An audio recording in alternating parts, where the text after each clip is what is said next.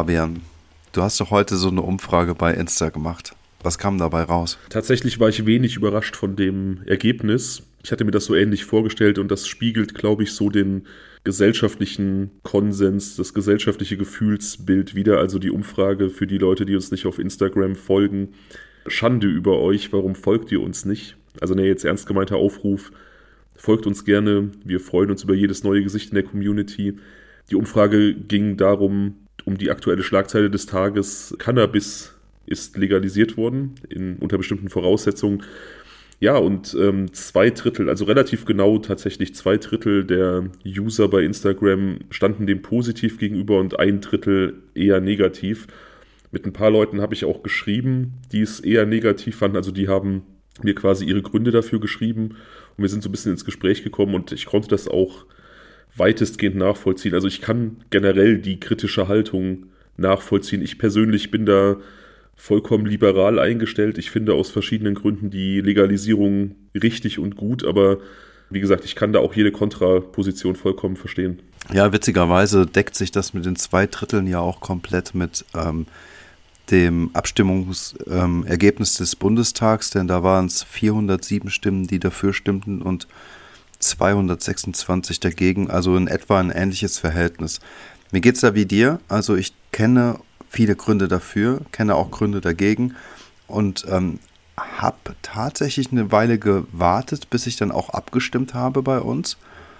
Und mh, mir war es schon wichtig, irgendwie auch daran zu partizipieren, aber auf der, auf der anderen Seite finde ich, gibt es so viele Punkte, die man dabei berücksichtigen muss, sodass diese Entscheidung wirklich gar nicht so leicht ist, obwohl ich vielleicht vor ein paar Jahren noch gesagt hätte, okay, ganz klar, ich habe dazu eine Meinung.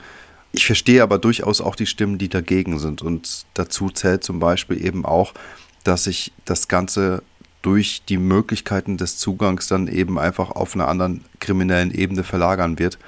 Sodass ich glaube, dass es jetzt nicht so sein wird, dass durch diese Institutionalisierung des Ganzen quasi das Problem irgendwie obsolet wird. Das denke ich halt eben nicht. Nichtsdestotrotz glaube ich, dass es ein richtiger Schritt ist, in eine Richtung, wo der Staat mehr, mehr Gewalt darüber hat und äh, mehr Überblick darüber.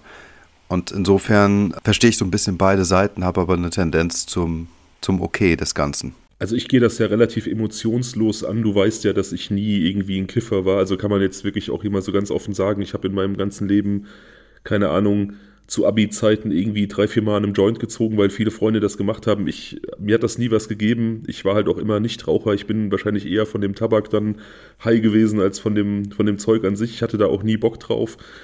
Ich denke einfach, ich sehe das aus einer vollkommen liberalen Sicht. Ich denke, jeder hat das Recht auf seinen, auf seinen selbstgewählten Rausch. Und wenn wir in einem Land leben, wo man mit 16 Alkohol konsumieren kann und wo halt irgendwie Koma, Saufen und Flatrate saufen vollkommen okay und gesellschaftlich akzeptiert sind, dann soll halt der kleine Kifferjunge nebenan aus seine Tüte rauchen können und sich so das Gehirn vernebeln. Wie gesagt, ich will es nicht verharmlosen. Das hat beschissene Auswirkungen auf, auf die Psyche und das Gehirn kann es haben, genau wie Alkohol. Ich kenne auch Leute, die auf, auf Gras ziemlich abgestürzt sind. Ich kenne aber genauso gut Leute, die sich wirklich um Kopf und Kragen gesoffen haben. Hm. Und solange wir das eine Rauschmittel erlauben, warum nicht auch das andere? Und ich denke darüber hinaus, dass diese Entkriminalisierung dazu führt, dass einfach Menschen nicht mehr vorbestraft werden wegen Bagatelldelikten. Und ich glaube, dass das dem Ganzen so ein bisschen den Reiz des Verbotenen und die Coolness nimmt und viele Leute dann einfach gar nicht mehr diesen Reiz sehen, anzufangen. Und Studien aus Ländern, die nicht nur Cannabis mittlerweile legalisiert haben, sondern auch harte Drogen. Portugal und Tschechien haben Kokain, Heroin, solche Sachen auch legalisiert, schon seit Jahren. Sehr, sehr liberale Drogenpolitik. Und Erfahrungen aus diesen Ländern zeigen Gesamtrückgang im Konsum durch diese Erlaubnis. Also ich bin da eigentlich insgesamt positiv gestimmt. Also es wird natürlich immer Leute geben, die es konsumieren. Es wird auch immer Leute geben, die es nicht vertragen. Es wird auch immer eine gewisse kriminelle Grauzone geben. Aber ich glaube, der Gesamteffekt ist eher ein positiver. Aber ich lasse mich da natürlich gerne überraschen. Ich weiß es nicht. Das, das heißt, du würdest auch äh, dafür stimmen. Du wärst äh, deine Stimme wäre bei den zwei Dritteln. Ja, also es wäre nicht so, ich wäre jetzt nicht beim portugiesischen oder tschechischen Weg, ich würde nicht irgendwie Kokain, Heroin, solche Drogen legalisieren wollen ähm, in einem gewissen Maß, wobei das ja teilweise auch schon wieder so ist. Ne? Wenn man sowas sieht wie Frankfurter Bahnhofsviertel, offene Drogenszene, da gibt es ja auch Fixerstuben, wo dann die Leute hingehen können, um sich ihr Heroin zu, zu schießen in einem äh, klinisch adäquaten Umfeld, also steril, nicht irgendwie auf der Straße. Ne? Und hm. das ist ja, das kommt ja fast schon der Legalisierung gleich. So. Ähm, hm. Aber das ist mir, da bin ich sehr, sehr zwiegespalten. Und wie gesagt, ohne jetzt Cannabis irgendwie kleinreden oder verharmlosen zu wollen, ist da für mich halt schon ein sehr, sehr deutlicher Sprung zwischen Cannabis-Erzeugnissen und eben solchen Drogen. Und ähm, ich weiß nicht, wo ich die Grenze ziehen würde, was ich legalisieren würde und wo ich die, die illegale Grenze ziehen würde, aber wie gesagt, dieses vollkommen liberale ähm, Modell würde ich nicht fahren wollen. Ja, also ich muss auch sagen, dass es grundsätzlich ein Thema ist, das mich einfach auch nicht so richtig interessiert, weil ich davon einfach auch null betroffen bin. Von daher ist es etwas, was, hm, weiß ich nicht. Also ich stehe da auch, mir fällt es schwer, zu so einer Sache eine Meinung zu haben, weil ich nicht wirklich Teil des Ganzen bin und ich in erster Linie, sagen wir mal, den positiven Effekt sehe, dass ich glaube, dass halt diese, ähm, ja, wie du gerade gesagt hast, Entkriminalisierung hiermit äh, einen Boden gewinnen kann. Denn ich glaube auch, dass die ähm, ja, Drogenpolitik der vergangenen Jahre durchaus gescheitert ist. Also äh, diese Beschaffungskriminalität war einfach ein Thema und genauso eben auch dieser Zugang war möglich für viele da draußen. Und ähm, es ist nicht so, dass es äh, unmöglich gewesen ist, nur weil eben Cannabis verboten war. Insofern finde ich es jetzt irgendwie auch konsequent zu sagen, dass man es auch legalisiert. Nichtsdestotrotz denke ich, dass es nach wie vor hier auch ähm, Schlupflöcher gibt für für, für, für andere Dealereien. Ne? Also wenn es jetzt irgendwie ab 18 Jahren zugänglich ist, dann natürlich kann man natürlich auch sagen, dass äh, auch jüngere äh, Nutzer davon dann irgendwie auch damit in Berührung kommen werden. Und das ist halt einfach quasi dieses Dealen einfach nochmal in eine andere ähm, Altersklasse verschieben wird oder so, von denjenigen, die dann dementsprechend eben auch einen ähm, legalisierten Zugang dazu haben werden. Und deswegen denke ich mir, es kann ein richtiger Schritt sein. Es kann aber auch unterm Strich vielleicht auch nur ein Versuch bleiben. Sicherlich ist so eine Gesetzesänderung nicht mal eben gemacht, aber ich finde es eigentlich einen vernünftigen und auch modernen Move eines Staates zu sagen, wir probieren das jetzt mal aus. Und wenn man in ein paar Jahren merken sollte, dass es scheitert, dann wüsste ich nicht, was dagegen sprechen sollte, wieder zu dem jetzigen äh, Standpunkt zurückzukehren. Ja, das sehe ich genauso. Da rennst du offene Türen bei mir. Und ich habe ja auch schon gesagt, ich kann nicht sagen, ob äh, eine Legalisierung letztlich gut oder schlecht ist. Meine Haltung ist halt eher pro, aus den Gründen, die ich genannt habe. Aber das heißt natürlich nicht, dass ich mich nicht vollkommen irre. Ne? Ähm, wie gesagt, Erfahrungsberichte aus den Ländern, die sehr liberal sind, und das ist nicht nur Portugal, Tschechien, das sind auch ähm, US-amerikanische Bundesstaaten teilweise, die den Konsum erlaubt haben. Da sind die Erfahrungsberichte insgesamt positiv, was, was den Rückgang von verschiedenen, also von Kriminalität angeht und auch von Konsumverhalten insgesamt. Das macht mir erstmal Mut. Hm. Es, es entlastet ja auch Strafverfolgungsbehörden die müssen sich jetzt nicht mehr damit rumschlagen, dass da irgendwie jemand in irgendeinem Kaff mit drei Gramm Gras in der Tasche erwischt worden ist. Das, ja, ja, ja, genau. das blockiert ja auch Prozesse. Ne? Wenn man solche Leute dann verfolgt, dann bindet man Ressourcen, dann gehen einem vielleicht andere Sachen durch die Lappen. Ne?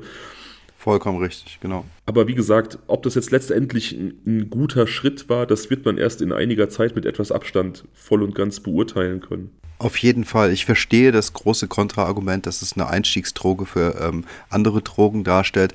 Und ich bin auch nicht der Meinung, dass man härtere Drogen erlauben sollte. Das ist für mich äh, unabdingbar. Also es ist, äh, auf, steht komplett fest. Ich denke halt, dass man gleichzeitig natürlich auch über den Zugang zu Alkohol irgendwie reden muss. Und das ist natürlich nicht ganz konsequent, dass Alkohol derartig, äh, wie soll man sagen, ähm, derartig normal in unserer Gesellschaft ist. Ja.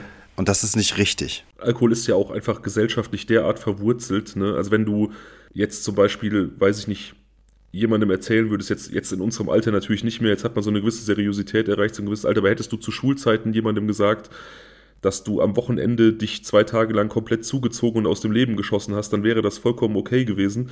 Aber hättest du der gleichen Person gesagt, ich habe irgendwie samstagsabends zwei Joints geraucht, dann wärst du vielleicht schräg angeguckt worden. Ne? Und das ist halt auch, ja. so eine, auch so eine Verlogenheit, die ich einfach scheiße finde. Und die, die Anti-Drogen-Politik der deutschen ähm, Regierung war auch lange einfach nicht stringent. Wenn ich dann zum Beispiel sehe, dass da diese CDU-Dame Marlene Mortler, die war irgendwie Drogenbeauftragte des Bundestags, aber zugleich irgendwie Brauereilobbyistin, wo ich mir halt denke, ja gut, also ist ja okay, wenn man gegen Drogen ist, ich kann das verstehen, aber dann sollte man halt auch Alkohol in diese Gleichung nehmen und die hat ja auch diesen berühmten Satz geprägt, Cannabis ist äh, verboten, weil es illegal ist. Also man hat dann so gesehen, die wissen noch nicht mal genau, warum eigentlich bestimmte Sachen illegal sind und andere nicht. Ne? Also die, es ist einfach so eine Anti-Haltung, man kennt es nicht, der Alkohol ist verwurzelt, das andere ist halt irgendwie so der, der, der Brokkoli des Teufels, das ist halt nicht cool und man hat sich aber nie so richtig damit befasst, warum, man hat keine richtige Aufklärung betrieben. Es, es war nie mein Ding, ich kann auch nicht verstehen, warum man das konsumiert, ehrlich gesagt. Hm. Weil ich ja auch bei Leuten um mich rum, die sehr, sehr viel konsumiert haben, immer so eine gewisse Entwicklung beobachtet habe, die ich einfach für mich nicht haben wollen würde. Ne? Also so eine. Nee, genau, das, das Hirn wegkiffen, ne? da ist schon was Wahres dran. Aber das kann dir halt auch mit Alkohol passieren, ne? Ja, deswegen, das ist totaler, totaler Nonsens, das Ganze. Ne? Also irgendwie sind ähm, die Menschen über die Jahrzehnte da so hineingewachsen, dass Alkohol irgendwann toleriert ähm, wurde und okay ist. Dabei ist es total gefährlich. Ja, vergleicht man, wie gesagt, einfach mal die Todeszahlen jedes Jahr. Ne? Es ist noch kein Mensch an, es ist so populistisch, es ist noch kein Mensch an Cannabis gestorben, aber es sterben jedes Jahr x Menschen an Zigaretten oder an Alkohol. Wie gesagt, am besten einfach irgendwie wenn man schon irgendwas konsumiert, das dann in ganz, ganz bewussten Maßen. Nicht? Richtig, richtig, genau so. Wir vermitteln hier auch manchmal, glaube ich, den Eindruck, dass wir sehr gerne mal irgendwie tiefer ins Glas schauen, aber ich kann für mich zum Beispiel sagen, ich trinke eigentlich meinen, meinen Wein oder meinen Whisky oder mein Bier eigentlich nur während der Aufnahme. Abseits von, vom Podcast trinke ich eigentlich nie. Ja, aber ich finde, tiefer ins Glas schauen ist auf jeden Fall auch das falsche Sprichwort. Das passt nicht, weil, also, das wirkt ja jetzt wirklich ein bisschen, nee, also klar. Also das hier ist für uns ein schöner Abend, den wir miteinander verbringen und dann gehört manchmal eben auch dazu, dass wir äh, uns ein, äh, irgendwas genehmigen oder so, aber es ist ja, es sind ja keine Unmengen oder so, ne? Und äh, ja, also von daher, mir geht es aber davon abgesehen, genauso wie dir, Ansonsten trinke ich gar keinen Alkohol und ich habe auch gar keine Lust darauf, muss ich sagen. Genauso auch dieses äh, äh, Cannabis, ne? Also ich finde das einfach nur stinkig. Das ist, also wenn man das irgendwo mal riecht, wenn man in der Stadt unterwegs ist oder so, dann finde ich das einfach muffig und eklig. Aber jedem das seine. Ich meine, es gibt ja auch Leute, die kiffen irgendwie aus medizinischen Gründen. Und wenn das wirklich helfen sollte, dann hat das ja da auch irgendwie einen positiven Effekt. Das ist jetzt wieder lustig, ne? Weil den Geruch finde ich total angenehm, total schön. Also das gibt mir nichts, ich habe keinen Bock darauf, aber ich finde den Geruch einfach super angenehm zum Thema kein Bock tief ins Glas zu schauen, Daniel, das war mal anders, als wir noch zusammen gewohnt haben. Ich kann einmal ganz kurz noch hier vom, aus dem Nähkästchen plaudern, bevor wir in den Fall einsteigen. Also so ein klassischer Rotweinabend, als wir noch zusammen gewohnt haben, das waren, keine Ahnung, da sind dann so vier, fünf Flaschen Rotwein draufgegangen bei guten Gesprächen und Philosophien und dann nach der vierten Flasche ein, zwei Uhr nachts haben wir uns meistens noch irgendwie in die Küche geschleppt und irgendwas gekocht. Also. Ja, Moment, aber wir hatten, also so viel haben wir aber nicht zu zweit getrunken. Doch. Also ich weiß noch, nein, wir hatten, wir, ich glaube, wir haben mal mit einer Flasche irgendwie angefangen, irgendwann hat mit zwei, glaube ich. Das war es aber dann auch schon. Nein, nein, nein. Also vier oder fünf. Am sicher, Ende, ich glaube nicht. Ganz am Ende, ich kann mich noch gut erinnern, ganz am Ende haben wir uns auf ein sehr gutes Level äh, hochgearbeitet zum ja, beim Diskutieren, ne? so ein Rotwein, der regt dann natürlich auch die philosophischen Gedanken nochmal an. Egal. Jahre ist es her, aber es war auf jeden Fall, glaube ich, also spannend wäre es auf jeden Fall, uns jetzt nochmal zuzuhören, um herauszufinden, ob wir in irgendeiner Form schon podcastreif waren.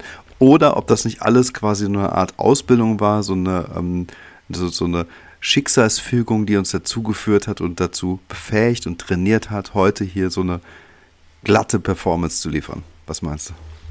Weiß ich nicht. Also natürlich diese Jahre des, die Jahre der Freundschaft und die Jahre des Zusammenwohnens, die haben natürlich dazu beigetragen, dass wir irgendwie wissen, wie wir miteinander reden können und müssen. Also das hat vielleicht schon so ein bisschen Podcast-Training dann auch inhärent mit sich mitgebracht. Irgendwie schon, glaube ich, ne? Aber jetzt reden wir über True Crime und nicht über kleines 3 Gramm Cannabis in der Hosentasche True Crime, sondern wir reden über ja, wissen wir gar nicht, worüber wir reden tatsächlich. Es ist wieder so ein Fall, wo vollkommen offen ist, worüber wir sprechen. Es geht um einen vermissten Fall. Eine junge Frau ist verschwunden. Die Polizei geht mittlerweile von einem Gewaltverbrechen aus, aber es fehlt uns eben noch der Beweis dieser Tat. Ich habe dir Fotos geschickt zu dem heutigen Fall. Ja. Hast du da schon mal einen Blick drauf geworfen? Ja, ich habe einen Blick drauf geworfen. Die Bilder sind mir natürlich bekannt. Also es ist ja eigentlich unmöglich, die Bilder nicht in den letzten Jahren in den Medien gesehen zu haben. Ähm, ich kenne den Nachnamen. Der Nachname Reusch war richtig, ne? Genau, für die Zuhörerinnen und Zuhörer, die jetzt die Fotos nicht sehen. Es geht auf vielfachen Wunsch aus der Community um den Fall Rebecca Reusch. Einen Fall, den ich bisher noch nicht gemacht hatte. Der stand immer auf meiner Liste aber ich habe den noch nicht bearbeitet bisher, weil ich immer das Gefühl hatte, dass der Durchbruch kurz bevorsteht. Ich dachte eigentlich, seit wir den Podcast gestartet haben, da passiert jetzt jeden Moment was und deswegen habe ich den immer vor mir hergeschoben. Aber ja, nunmehr einige Jahre ins Land gezogen und es ist eben noch nichts passiert, also kann ich ihn genauso gut auch jetzt besprechen. Dieses erste Bild, das ich dir geschickt habe, zeigt Rebecca Reusch so sehr zurechtgemacht, sehr geschminkt. Das ist wahrscheinlich auch ein Bild, das du gesehen hast, vielleicht die Woche bei uns bei Insta, weil ich das gepostet habe, aber auch im, im Laufe dieser, dieses vermissten Falles. Und das ist auch ein Bild, das ein bisschen so für eine Kontroverse gesorgt hat innerhalb dieses Falls. Ja, das ist eigentlich so das Bild, eigentlich, das man in den Medien gesehen hat in den letzten Jahren. Und ja, es war definitiv so, wie du sagst. Man hatte permanent eigentlich das Gefühl, dass dieser Fall nach wie vor lebendig ist, dass, dass, dass da was passiert und dass es immer kurz vor dem Durchbruch quasi ist. Und nichtsdestotrotz dann doch wieder irgendwie nicht. Aber nichtsdestotrotz, glaube ich, ist es fast unmöglich, in Deutschland zu leben und von diesem Fall in den letzten Jahren nichts gehört zu haben. Ja, definitiv. Ähm, die letzte Entwicklung, beziehungsweise das letzte Mal in aller Munde war der Fall tatsächlich diese Woche erst, aber dazu kommen wir natürlich später. Und dieses Bild, das hat wahrscheinlich so gut wie jeder in Deutschland gesehen, der in irgendeiner Art und Weise Medien konsumiert. Du siehst vielleicht auch, warum dieses Bild da eine Kontroverse ausgelöst hat. Und auch ich habe Zuschriften bekommen bei Instagram, als ich es gepostet habe als Teaser für diesen Fall, dass Leute es schade fanden, dass ich dieses Bild benutzt habe. Ich habe das deswegen getan, weil es das bekannteste Bild des Falles ist und weil es eben diese Kontroverse darum gab, nämlich dass die Polizei ein Bild benutzt hat, das derart Hochglanz bearbeitet und gefiltert und geschminkt ist, dass es im Prinzip der Alltags-Rebecca Reusch nicht sonderlich ähnlich sieht und dass man sich lange die Frage gestellt hat, warum sucht die Polizei monatelang mit einem Foto, das nicht unbedingt den Menschen zeigt, der einem dann auf der Straße begegnen könnte. Und das wurde erst Monate später korrigiert. Wie wurde das beantwortet? Die Polizei hat sich so gerechtfertigt, dass ähm, die Frisur, die auf diesem Bild getragen ist, wird, also diese Pony-Frisur und auch die Haarfarbe, kommt ja. der Frisur am nächsten, die Rebecca Reusch zum Zeitpunkt des Verschwindens getragen hat. Und die Mutter hatte kein aktuelles Bild zur Hand. Also die konnte kein aktuelles Foto aus diesem Verschwindezeitraum bieten.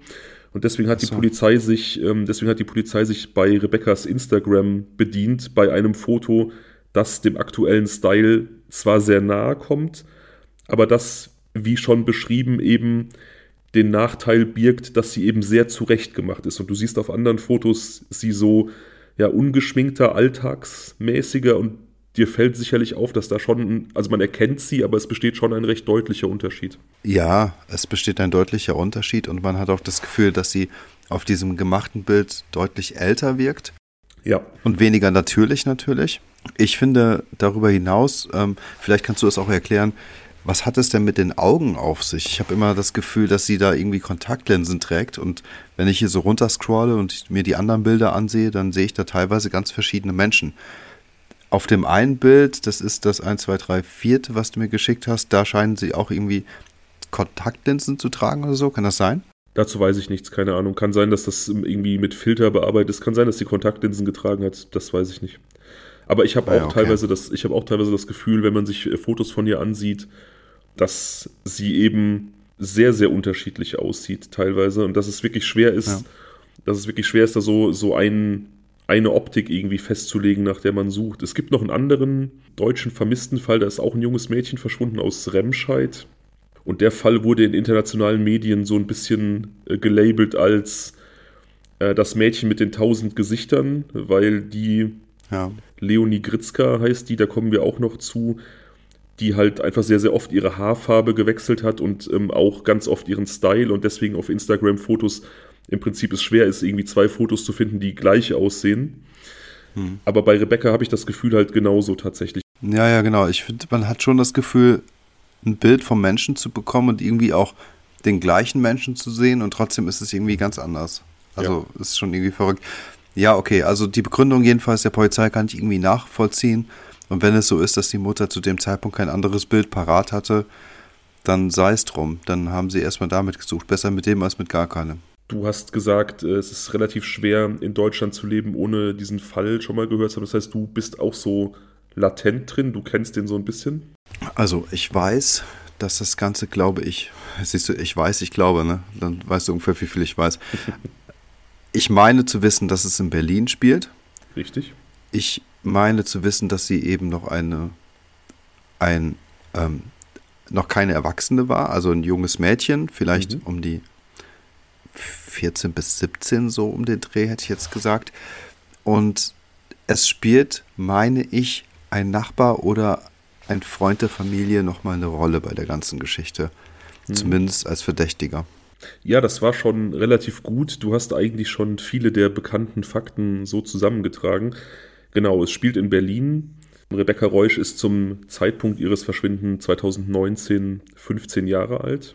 Tragende Rolle in dieser ganzen Geschichte, beziehungsweise Hauptverdächtiger der Polizei und auch eigentlich der Medien, auch weil so ein bisschen der einzig greifbare Verdächtige ist tatsächlich der Schwager von Rebecca Reusch, also der Freund der Schwester. Mhm. Zu der hat Rebecca ein sehr, sehr gutes Verhältnis. Rebecca Reusch ist im September 2003 in Berlin geboren tatsächlich, hat auch zeitlebens Berlin nicht verlassen, hat in Neukölln gelebt und ihre ältere Schwester hat zum Zeitpunkt des Verschwindens eben in Berlin-Britz gewohnt, einem kleinen Vorort. Und da stattet Rebecca quasi einen Besuch ab am 17. Februar 2019, besucht da die Schwester ähm, zu Hause. Der Freund der Schwester ist zu diesem Zeitpunkt nicht da, der ist auf so einer Firmenfeier und die machen halt so einen Mädelsabend. Ja. Also die Schwester heißt Jessica, die ist, äh, ich glaube, zehn Jahre älter, also Mitte 20 zu diesem Zeitpunkt. Rebecca Reusch ist so ein typisches Teenager-Mädchen, soweit man das von Beschreibungen irgendwie nachvollziehen kann. Lebensfroh und beliebt in der Klasse, mag diesen äh, K-Pop, diese koreanische Popmusik und ist so ein bisschen geplagt jetzt zu dieser Zeit, wo sie verschwindet von diesen typischen Teenager-Zukunftssorgen. Also was, wo will man mal hin? Was bringt die Zukunft für einen? Warum tut man sich diesen ganzen Schulkram und alles das überhaupt an? Was bringt einem das fürs mhm. Leben? Also sie stellt so diese, ja, in der Jugend existenziellen Fragen, aber es ist jetzt nicht so, dass sie irgendwie als besonders traurig oder depressiv wahrgenommen wird von ihrem Umfeld. Ja, okay. Das sind ja auch ganz normale Teenager-Probleme, die du jetzt gerade beschrieben hast, ne? Total. Und das Ganze auch in einer sehr aufkommenden Instagram, äh, Instagram, Instagram-Kultur. Das muss man ja auch dabei sagen. Also gerade wenn du 2019 irgendwie ansprichst. Ich habe keine Ahnung, seit wann diese App jetzt wirklich so richtig angesagt ist, aber ich habe so ein bisschen das Gefühl, dass diese Generation der um 2000 Geborenen eigentlich so richtig damit groß wurden. Ja, ich glaube tatsächlich, dass die App seit 2012 so ihren kontinuierlichen Siegeszug angetreten hat. Aber nagel mich nicht drauf fest, aber das ist so eine Zahl, die mir irgendwie im Kopf äh, rumschwebt. Mhm. Also nochmal, Jessica besucht ihre Schwester, das sind so zehn Minuten etwa von, von Rebekkas Zuhause, möchte den Abend mit ihrer Schwester verbringen und mit äh, ihrer Nichte, die ist zwei Jahre alt zu diesem Zeitpunkt, also die Tochter der Schwester. Rebecca als große Tante, die versteht sich sehr gut mit der kleinen Nichte.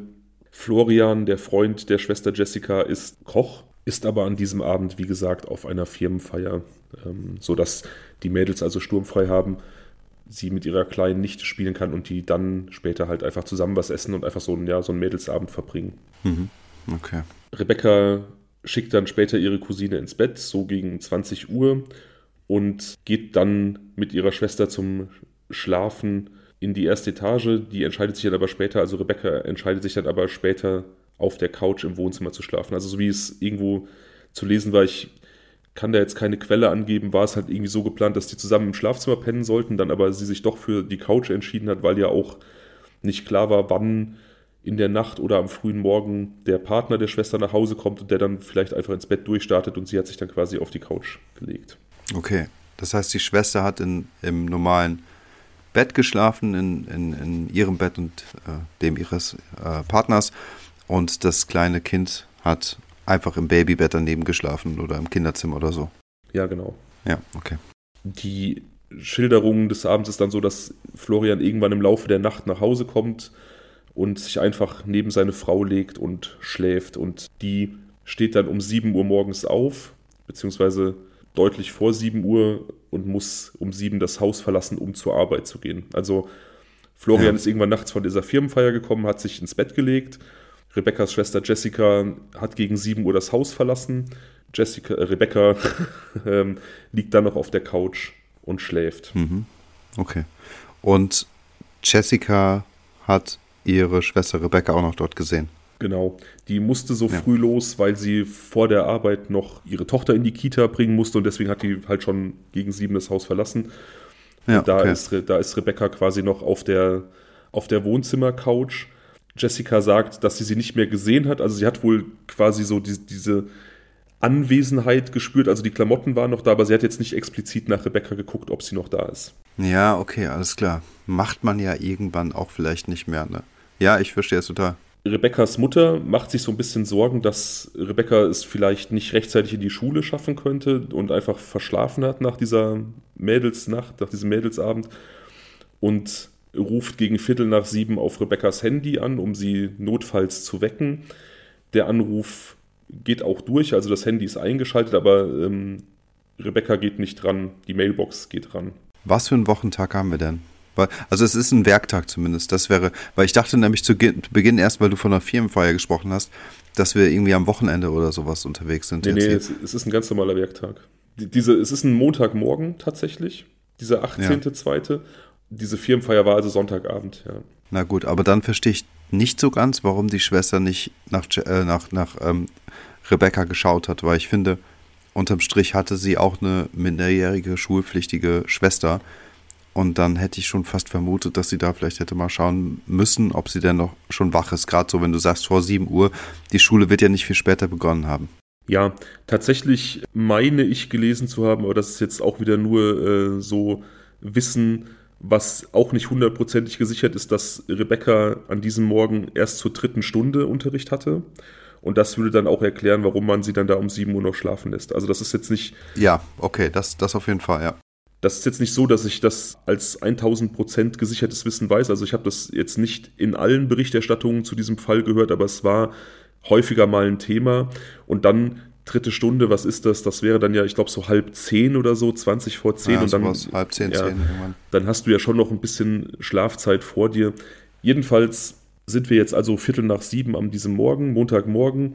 Rebekkas Mutter ruft Rebecca auf ihrem Handy an, die Mailbox geht ran und Brigitte, also die Mutter von Rebecca, ruft nun Jessica an. Diese sagt ihrer Mutter dann, dass irgendwie alles gut ist, dass ähm, Rebecca später in die Schule muss und dass sie sich keine Sorgen machen muss, dass sie sich wahrscheinlich bei ihr melden wird im Laufe des Tages. Ja. Gegen Viertel vor acht verbindet sich Rebeccas Handy das letzte Mal mit dem Router im Haus der Schwester. Also das kann man dann später noch nach ihrem Verschwinden nachhalten. Also dass das Handy gegen Viertel vor acht noch aktiv gewesen ist im Haus das letzte Mal. Okay. Um halb neun morgens etwa, also dann nochmal so etwas über eine Stunde später, ruft die Mutter tatsächlich nochmal bei Rebecca an, um dann jetzt äh, nochmal irgendwie sie auf die Schule hinzuweisen und ihr, weiß ich nicht, einen guten Start in den Tag zu wünschen. Aber wieder erreicht sie nur die Mailbox und macht sich jetzt Sorgen, auch wenn sie zuvor von ihrer größeren Tochter irgendwie so ein bisschen beruhigt wurde. Jetzt ist ihr das nicht mehr geheuer, dass sie Rebecca jetzt schon das zweite Mal an diesem Morgen nicht erreicht.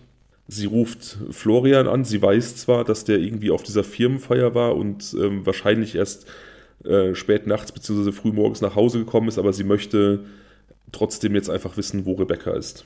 Okay. Florian allerdings drückt sie weg, sodass sie auch erstmal mit ihm nicht spricht. Später bekommt sie ihn dann ans Telefon und äh, bittet ihn, nach Rebecca zu sehen. Die beiden führen dann halt also ein Gespräch und sie sagt, äh, Rebecca müsste schon längst auf dem Weg zur Schule sein und ähm, er soll doch bitte gucken, ob sie da noch ist. Ja. Sie ist nicht mehr da. Also laut seiner Aussage ist sie unterwegs und er geht davon aus, dass sie auf dem Weg zur Schule ist. Wie ist es denn mit ihren Sachen, Schulranzen oder Rucksack, Schuhe? Nicht, ist nicht mehr da. Also sie ist offensichtlich, seine, seine Aussage okay. nach, ist sie offensichtlich komplett ausgeflogen und er geht davon aus, dass sie auf dem Weg ist. Ja, okay.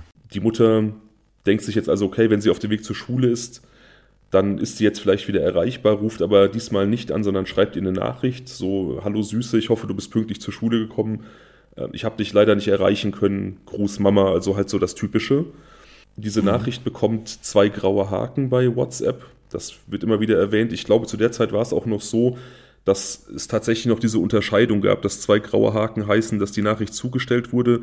Aber wenn man sie gelesen hat, gab es dann zwei blaue. Das wurde ja irgendwann abgeschafft. Mittlerweile gibt es nur noch die, die grauen. Ich glaube aber, zu der Zeit gab es auch noch die blauen Haken als Lesebestätigung und die sind halt nie zustande gekommen, sodass man also davon ausgehen kann, dass Rebecca diese Nachricht zwar erhalten hat, das Handy also eingeschaltet war, aber sie die nicht gelesen hat. Ja, da bin ich mir auch ziemlich sicher, dass es die da noch gab. Allerdings ist jetzt so ein bisschen die Frage, wann so der letzte Kontakt Rebeccas zur Außenwelt war. Äh, wie gesagt, die Mutter hat sie nicht erreicht, auch schon relativ früh am Morgen nicht. Es gibt aber eine Freundin, die sagt, dass sie am Morgen dieses 18. Februar relativ früh ein Snapchat-Bild von Rebecca bekommen hat. Snapchat, das ist diese App, wo man Fotos verschicken kann die dann der Empfänger einfach nur so, eine, so einen kurzen Zeitraum, keine Ahnung, also halbe Minute oder so. Eine Minute oder eine Minute, ja, irgendwie sowas, ja. Hm. Das war wohl relativ früh. Diese Freundin erinnert sich nicht genau, wann genau das war, aber sie erinnert sich, dass es halt super früh am Morgen war. Sie hat darauf einfach nur nachgefragt, warum Rebecca denn so früh so motiviert ist und schon irgendwie Fotos verschickt, denn auf diesem Foto ist Rebecca schon voll angezogen zu sehen, in einem äh, ja, Hose, Sneaker, Pulli von ihrer Lieblingsband und ein, ein, so ein Plüschpulli und das muss so zwischen 7 Uhr und Viertel vor 8 entstanden sein. Man Aha. kann also ungefähr davon ausgehen, dass dieses Versenden des Fotos bei Snapchat vielleicht dieses letzte Einwählen um Viertel vor 8 im Router der Schwester war. Also das, das ja, korreliert. Das würde, würde zusammenpassen. Jetzt mal die Frage, Snapchat, löscht oder löscht ja die Bilder immer so nach einer Minute oder was auch immer. Mhm. Konnte man das Bild dann wieder herstellen? Konnte man das irgendwie auf den, auf den Server wieder, ne? Geht? Nee, okay. man konnte es nicht wieder herstellen, es ist verschwunden. Man kann jetzt sich da wirklich nur auf die Aussage dieser Freundin stützen, ob das überhaupt existiert hat. Also das wissen wir jetzt wirklich nur aufgrund der Aussage dieser Freundin. Boah, wie unheimlich, wie unheimlich für die Freundin. Stell dir mal bitte vor, ja. du weißt, dass das das letzte Bild von ihr war und ja. du hast es quasi in, du hattest eine Minute lang Zeit, es dir anzusehen und danach warst du immer weg, wusstest es aber in dem Moment nicht. Und hast deswegen gleich nur kurz drauf geschaut, irgendwas kommentiert, zurückgeschickt, fertig. Ja, genau. Sie hat kommentiert, warum so motiviert, weil es halt so früh am Morgen war und Rebecca da offensichtlich schon so ready to go war. Mhm. Und man kann aufgrund einer Funktion von Snapchat nachvollziehen, dass dieses Bild in diesem Moment live geschossen worden sein muss. Das, das, dazu komme ich gleich. Ja. Also die Polizei stuft diese Aussage dieser Freundin als äh, sehr zuverlässig ein. Ja. Also das hat man ja immer wieder, dass in solchen Fällen dann Leute vielleicht Falschaussagen machen, auch irgendwelche Geschichten erzählen, um sich wichtig zu machen, aber das ist hier mhm. relativ ausgeschlossen, denn man kann, auch wenn das Foto nicht mehr aufrufbar ist, bei Snapchat sehen, dass diese Freundin an diesem Morgen ein Bild von Rebecca bekommen hat. Also das bestätigt ihre Geschichte schon mal. Und dann ist es so, dass Snapchat ein Feature hat, bei dem neben dem Kontakt, also dem Kontaktnamen, drei so Flammensymbole auftauchen, wenn die Person dir an drei aufeinanderfolgenden Tagen ein Bild geschickt hat, aber ein Bild, das nicht aus der Galerie stammt, sondern das gerade geknipst wurde. Also quasi ja, mit, mit, mit, dem Snapchat-Feature aufgenommen. Ja, verstehe. Und so geht man davon aus, dass sie da wirklich morgens ein Bild, ein Selfie gemacht hat in diesem Outfit, was beschrieben wurde und die Freundin sagte halt, wie gesagt, sie trug einen Bandpulli von ihrer Lieblingsband, irgendeine so K-Pop-Band, ein Plüschpulli, Hose, Sneaker und sie stand in irgendeinem Flur. Also das konnte die Freundin nicht genau identifizieren. Das war offensichtlich nicht bei Rebecca zu Hause. Die kannte dieses Setting nicht, aber es sah aus wie ein Hausflur. Gut, würde ja passen. Genau, sodass man davon ausgehen kann und dass die Polizei auch immer davon ausgeht, dass dieses Foto im Haus der Schwester gemacht wurde. Die Polizei geht auch insgesamt davon aus, dass Rebecca dieses Haus niemals lebend verlassen hat, aber dazu kommen wir ähm, später noch im, im Laufe der Aufnahme. Ja. Rebecca taucht nicht in der Schule auf, wie du dir vorstellen kannst, und es hört auch niemand mehr was von ihr. Mm, die Familie beginnt dann so ein bisschen sie zu suchen. Die Schwestern sind involviert und die Mutter und auch ihre Cousine.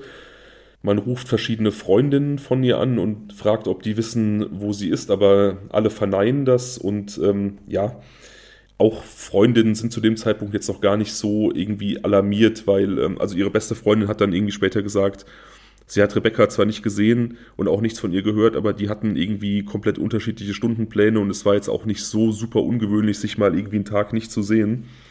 Und man geht ja jetzt auch nicht immer vom Schlimmsten aus, ne? Das ist ja. Nee, nee, klar. Aber wie gesagt, sie bleibt verschwunden und auch diese, diese Sachen, die sie sonst so bei sich hatte, also das, was sie auf dem Bild getragen hat, wird später nicht mehr gefunden. Außerdem hat sie noch relativ markante Gegenstände bei sich gehabt, die ebenfalls verschwunden bleiben. Ihre Handtasche, ihr Geldbeutel, eine pinke Sofortbildkamera, die sie mitgenommen hat, die sehr, sehr auffällig ist, knallig pink mit so einem relativ dicken Plastikgehäuse und eine lilafarbene Fließdecke, die wird auch immer wieder bei dieser vermissten Meldung gezeigt. Und die spielt auch insofern eine Rolle, weil verschiedene Zeugen sie in den Tagen nach ihrem Verschwinden zwischen dem 18. und dem 21. Februar gesehen haben wollen. Also es gibt immer wieder Zeugen, die sagen, sie hätten Rebecca gesehen, kurz nachdem dann diese ja. Suche nach ihr angefangen hat. Ja. Viele Zeugen beschreiben halt auch immer explizit diesen pinkfarbenen Plüschpulli, den sie getragen hat, und aber auch diese lilafarbene Decke. Das sind ja schon zwei sehr markante Sachen. Ne? Und äh, einige Leute beschreiben einfach, dass da quasi ein junges Mädchen irgendwie unterwegs war, das genauso aussah und eben diese Decke unterwegs mit sich hatte. Es gibt da auch Leute, die sie flüchtig kannten, so aus der Gegend, die auch sagen, sie hätten sie nach diesem 18. Februar noch quasi auf der Straße getroffen. Kamen denn diese Aussagen zu einem Zeitpunkt, als schon bekannt war, dass ihre Freundin von diesem ähm, Snapchat-Bild berichtet hat? Also waren die Kleidungsstücke, die sie vermutlich trug, schon bekannt in der Öffentlichkeit? Ja, das ist jetzt so ein bisschen ähm, ein, ein, Problem. Es gab jetzt noch nicht eine, so eine groß angelegte Aktenzeichen XY-Suche oder so.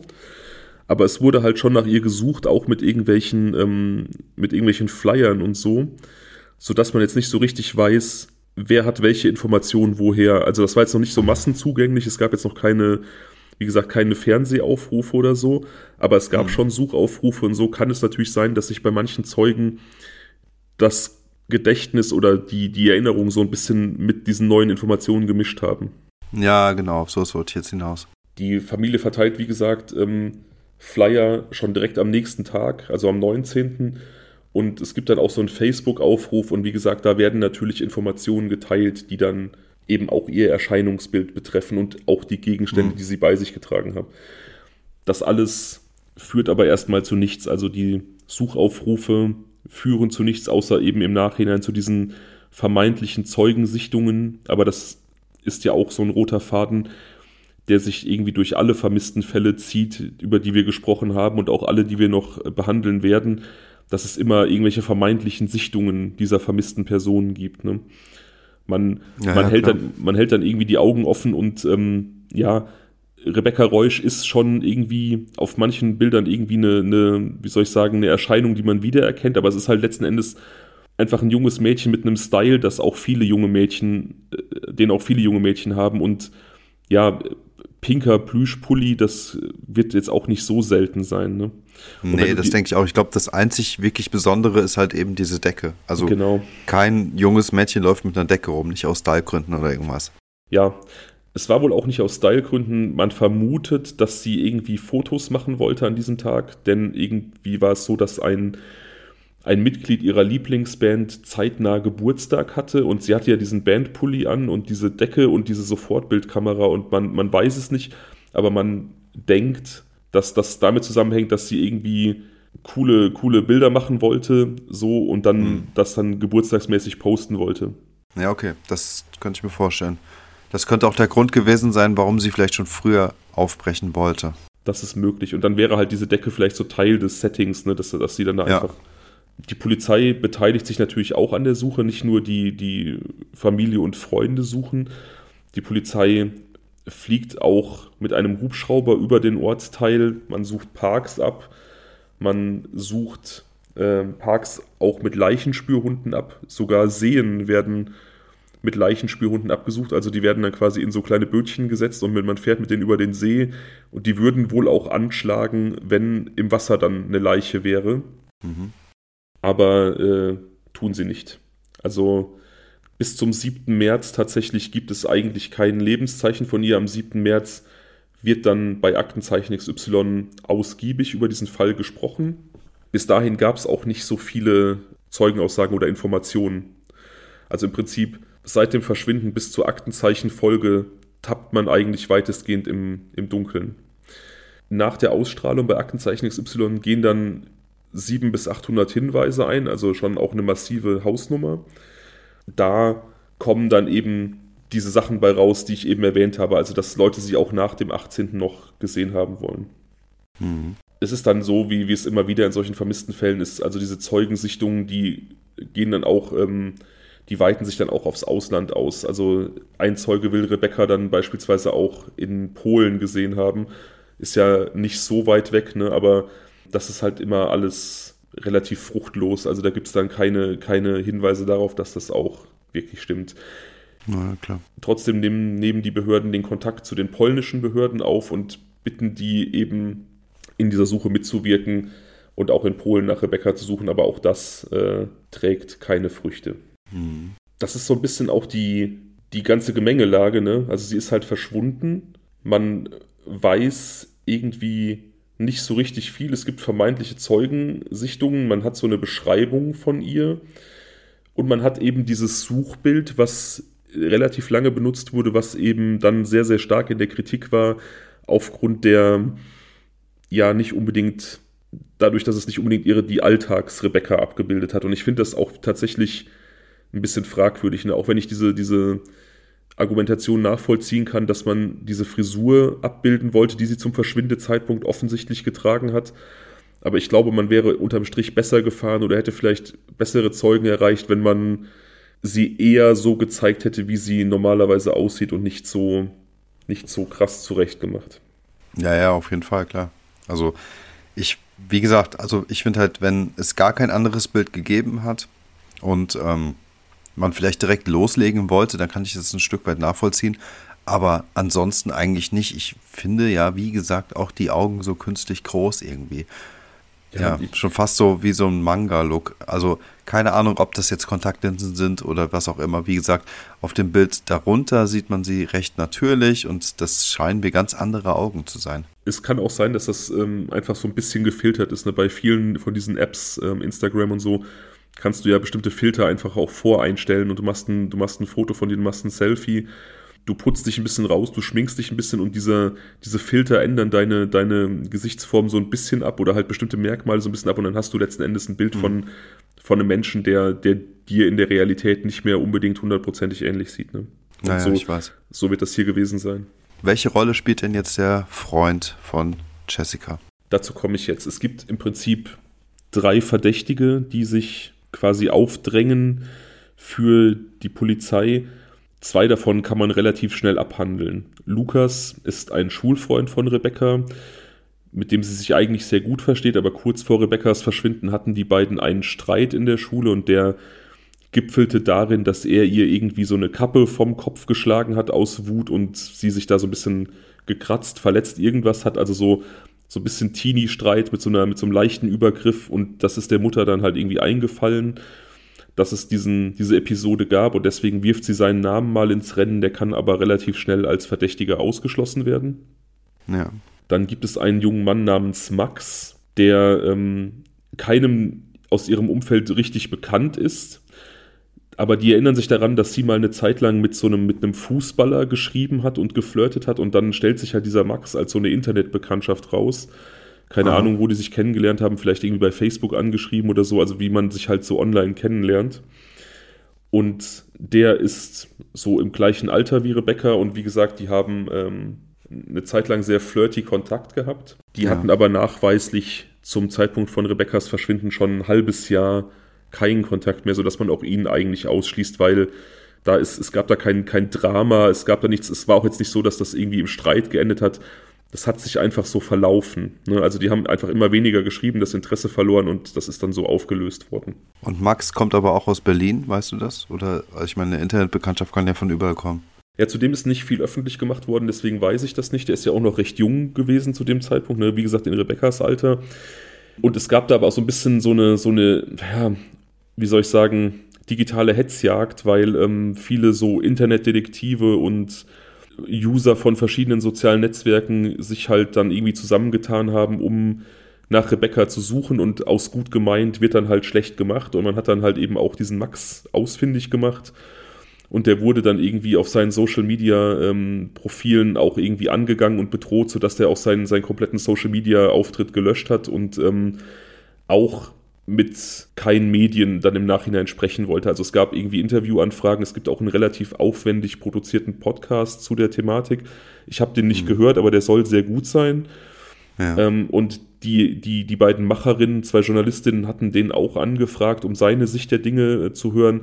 Aber auch das hat er abgelehnt, der möchte mit der ganzen Geschichte nichts zu tun haben. Deswegen kann man halt auch seine Seite nicht wiedergeben. Nur eben, dass dem offensichtlich übel mitgespielt wurde von Seiten irgendwelcher, ja, Menschen online, die es gut gemeint haben, aber übers Ziel hinausgeschossen sind und äh, ja, dass er eben als möglicher Verdächtiger nahezu sicher und unumstößlich ausgeschlossen wurde. Also man den jetzt hier nur der Vollständigkeit halber erwähnt. Hm, okay, verstehe. Aber natürlich wissen die Polizisten, dass äh, viele Taten oder die meisten Taten sich im persönlichen Nahbereich abspielen und deswegen rückt jetzt so ein bisschen Florian ins Visier. Der ist ja polizeilich bekannt, das ist aber jetzt äh, nichts Großes. Der hat mal irgendwie, äh, der ist mal verklagt worden, beziehungsweise äh, bestraft worden, weil der irgendwie illegale Pyrotechnik in Polen eingekauft hat, also so die, der klassische Polenböller. Aber das hat ihm halt eine kleine Vorstrafe eingebracht. Aber er ist eben der letzte der mit Rebecca zeitgleich in diesem Haus war.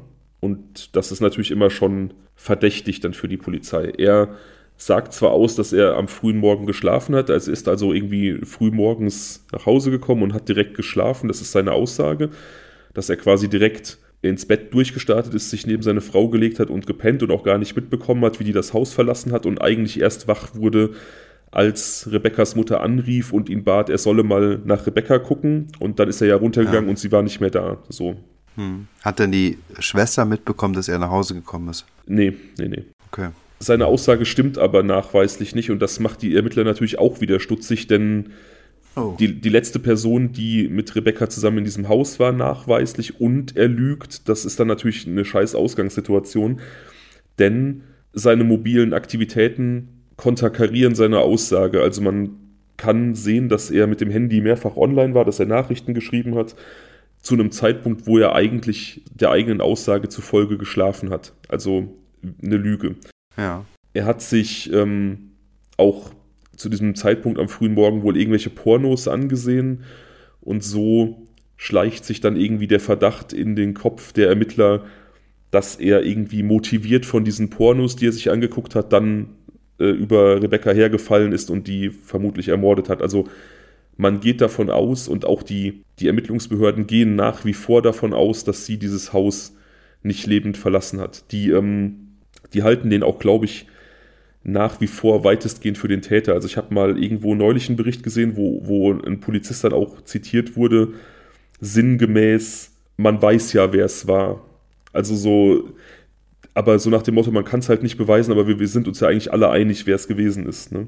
Ja, die Vermutung liegt nahe. Kann man verstehen. Auch wenn das, was er gemacht hat, nicht zwangsläufig ein Beweis dafür ist. Nee, natürlich nicht. Aber man fragt sich natürlich schon, warum er lügen sollte, was seine Zeit an diesem Morgen angeht. Hätte er jetzt gesagt, jo, ich habe im Bett gelegen und gesurft oder so, dann wäre das wahrscheinlich gleich viel glaubwürdiger gewesen, weil es eben damit korrespondiert hätte, was seine mobilen Daten einfach aussagen.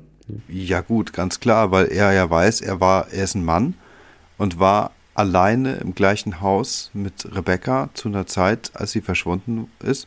Und ähm, das war wahrscheinlich einfach ein Versuch, sich selbst zu schützen. Also gesetzt im Fall, dass es jetzt so ist, ne? Also dass, dass, dass, er, dass, dass er die Wahrheit sagt und deswegen gelogen hat. Ja, Die Polizei jedenfalls ist misstrauisch, auch aufgrund dieser Lüge, aufgrund seiner, dieser Pornografie, die da konsumiert wurde und eben der Tatsache, dass er der letzte Mensch war, der offensichtlich mit ihr zusammen in diesem Haus gewesen ist, nachdem die Schwester das Haus verlassen hat. Man überprüft jetzt Kameras an Autobahnen, ob irgendwie das Kennzeichen seines Autos in einem tatrelevanten Zeitpunkt oder von einer möglichen tatrelevanten Zeitpunkt erfasst wurde. Ja. Und tatsächlich wurde das Auto am Vormittag des 18.02. und dann noch am Abend des 19.02. auf der Autobahn Richtung Polen gesehen. Allerdings muss er jedes Mal vor Erreichen der polnischen Grenze die Autobahn irgendwo verlassen haben, denn vor der polnischen Grenze hätte es erneute Kameras gegeben und die hat er halt nicht erreicht. Also er ist offensichtlich Richtung Polen gefahren, hat dann die Autobahn aber verlassen. Okay. Da rekonstruiert die Polizei später, dass da ein Freund von ihm so ein Waldgrundstück mit so einer Gartenlaube hat und ähm, da hat man dann auch unterstellt, dass er da vielleicht Rebekkas Leiche entsorgt hat. Ja. Das hat aber auch zu nichts geführt. Also man hat dieses Grundstück wohl auch äh, durchsucht, allerdings auch nur so Halbseiden. Also da sind jetzt zum Beispiel keine es gibt sowas wie ein Bodensonar. Also du kannst äh, mit so einem Sonar, mit einer Sonartechnik über den Boden gehen und siehst dann beispielsweise, ob da was verbuddelt wurde oder so. Hm. Oder äh, ob irgendwelche Gegenstände verbuddelt sind oder halt eben auch eine Leiche. Sowas ist nicht gemacht worden. Man hat dieses Grundstück wohl untersucht, hat so ein bisschen geguckt, ob man da optisch irgendwas feststellen kann, also irgendwelche Grabungen ich glaube, es sind auch Leichenspürhunde eingesetzt worden, aber irgendwie so tiefergehende Maßnahmen, dass man da gebuddelt hat oder so einen Boden so nah eingesetzt hat, ist zum Beispiel nicht stattgefunden. Wann war man denn auf diesem Grundstück? Wie lange ist es dann schon äh, her gewesen? Da gibt es keine, keine Angaben zu. Es ist wohl mehrfach durchsucht worden, aber wann das erste Mal da gesucht wurde, weiß ich nicht. Okay, also ich meine, mehrfach spricht ja wenigstens dafür, dass sie auch ernsthaft dran gedacht haben, dass es, ähm, dass dieser Ort irgendwie eine wichtige Rolle spielen könnte und sie haben es immer wieder probiert. Also insofern war vielleicht die Regelmäßigkeit dann auch eine gewisse ja. Ermittlungstiefe, die dadurch erreicht wurde. Oder man hat, man war einfach verzweifelt und hatte keine weiteren Anhaltspunkte. Ne? Man hatte dann irgendwie, man ist sich sicher, Florian war es. Man hat gesehen, der ist Richtung Polen gefahren und man hatte halt einfach nur den Anhaltspunkt, irgendwo da in der Nähe hat doch der Freund das Waldgrundstück. Dann lasst uns das eben zum fünften Mal durchsuchen, statt vielleicht mal irgendwie zu überlegen, ob es noch andere Punkte geben könnte, die er angefahren ist. Und das ist ja auch, es ist ja auch schwer, wenn, wenn der da vielleicht irgendwie einen Ort hat, den keiner kennt, dann wie sollst du da eine Connection herstellen? Ne? Warum ist er denn, oder anders gefragt, wann musste er denn an den Folgetagen arbeiten? Du hast ja gesagt, diese Betriebsfeier war von Sonntag auf Montag. Jetzt haben ähm, Köche natürlich auch ganz unterschiedliche Arbeitszeiten. Es kann ja natürlich auch sein, dass er immer erst zu später Stunde arbeiten musste oder abends oder nachmittags, wie auch immer, sodass ich mich also zum einen fragen würde, warum er überhaupt unterwegs war. War es vielleicht die Arbeitszeit, zu der er unterwegs war mit, mit seinem Auto? Und die zweite Frage wäre eigentlich, ob er vielleicht öfters, äh, öfter mal was in Polen zu tun hatte. Denn auch das kann ja auch möglich sein. Vielleicht aufgrund der Grenznähe in Berlin, dass er dort, weiß ich nicht, günstiger Zigaretten gekauft hat oder weiß nicht was. Ja, dazu kommen wir jetzt. Er musste offensichtlich nicht arbeiten am nächsten Tag. Ich weiß nicht, ob er da jetzt längerfristig frei hat, aber an diesem Tag musste er nicht arbeiten. Und natürlich wurde auch überlegt, ist er vielleicht aus einem anderen Grund nach Polen gefahren? Er wurde für den, er wurde befragt, was den Grund dieser Fahrt angeht. Er schweigt aber, er gibt keinen Grund an und das macht ihn natürlich noch verdächtiger, dass er noch nicht mal sagen wollte, ich bin daher gefahren, weil ich das und das machen wollte, sondern beharrlich schweigt und das hilft ihm natürlich nicht wirklich weiter. Ja. Offensichtlich hat er aber mit der Familie von Rebecca gesprochen, denn die, das muss man sagen, das finde ich auch absolut bemerkenswert, stärkt ihm bis heute den Rücken. Also die halten den definitiv für unschuldig, auch wenn, wie gesagt, Teile der Ermittlungsbehörden offensichtlich sich sicher sind, er war es und er auch in der Öffentlichkeit deutlich vorverurteilt wurde. Ich ehrlich gesagt weiß gar nicht so richtig, wo ich stehe.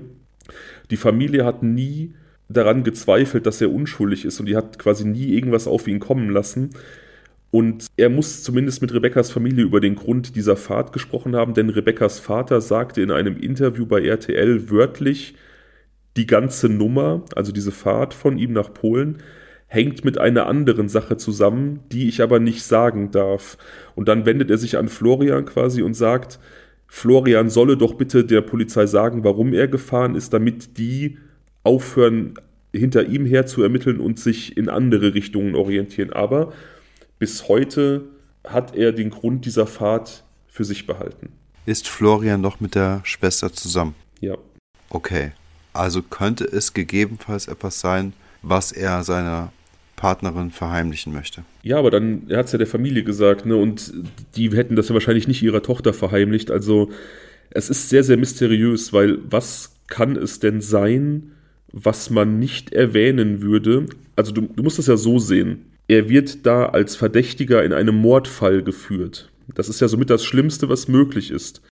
Na klar. Was gebietet denn da noch Geheimhaltung, um nicht diesen Verdacht von sich zu schieben? Das ist doch eine sehr, sehr gute Frage und auch da habe ich keine so richtige Antwort. Naja gut, also du hast ja eben gesagt, das war so ein bisschen mein Gedanke, dass er an diesem Vormittag ähm, äh, sich Pornos angesehen hat, sodass mein Gedanke war, dass er möglicherweise irgendwelche äh, Bordelle oder sowas aufgesucht hat ähm, zu dieser Zeit, was für mich total seltsam wäre, dann mit dem Vater seiner Frau darüber zu sprechen. Nichtsdestotrotz wäre das ein möglicher Grund gewesen oder ein so intimer Punkt, den man vielleicht auch nicht unbedingt so breit treten will. Ja, aber das würde ich doch sofort der Polizei mitteilen, um mich von so einem Mordverdacht reinzuwaschen. Und ein möglicher Bordellbesuch hätte ja nochmal den unschätzbaren Vorteil, dass das wiederum auch ein Alibi mit sich bringen würde. Ne? Das wäre dann jemand, der das bestätigen könnte, vielleicht sogar mehrere Leute. Ein Reporter, der diesen ganzen Fall damals so mitverfolgt hat, hat direkt so die Assoziation gezogen, dass es da um Drogengeschäfte ging, dass Florian mhm. da irgendwie Drogen geschmuggelt hat oder als Drogenkurier irgendwie tätig war. Das könnte natürlich auch sein, ja. Und der schreibt nun Rebekkas Vater eine E-Mail, in der er seinen Verdacht formuliert, also dass er denkt, dass Florian nicht sagt, weil er Drogen gehandelt hat und in der er den Vater von Rebecca bittet, Florian aufzufordern, dazu Stellung zu nehmen. Mit der Drohung, ja. wenn dazu keine Stellung genommen wird, wird dieser Journalist diesen Verdacht veröffentlichen. Oha. Diese E-Mail geht offensichtlich unter bei Rebekkas Vater, also der, der liest die scheinbar nicht. Es gibt keine Antwort an diesen Journalisten und der veröffentlicht nun also einen Bericht, der äh, Florian in diese Drogenecke bringt und wo er halt die These aufstellt, dass es da um eine Drogenkurierfahrt ging und dass deswegen nicht mit der Polizei gesprochen wurde. Was ist denn das, Entschuldigung, was ist denn das für ein journalistisches Vorgehen? Super unseriös. auch, super ja, unseriös. Oder was soll das denn? Also mit, also mit welchen Gründen und welchen, welchen Hinweisen hat er denn das versucht zu rechtfertigen? Weißt das du da was? Nee, es ist einfach nur sein Verdacht gewesen und äh, den hat er dann rausgehauen und es ist hart unseriös.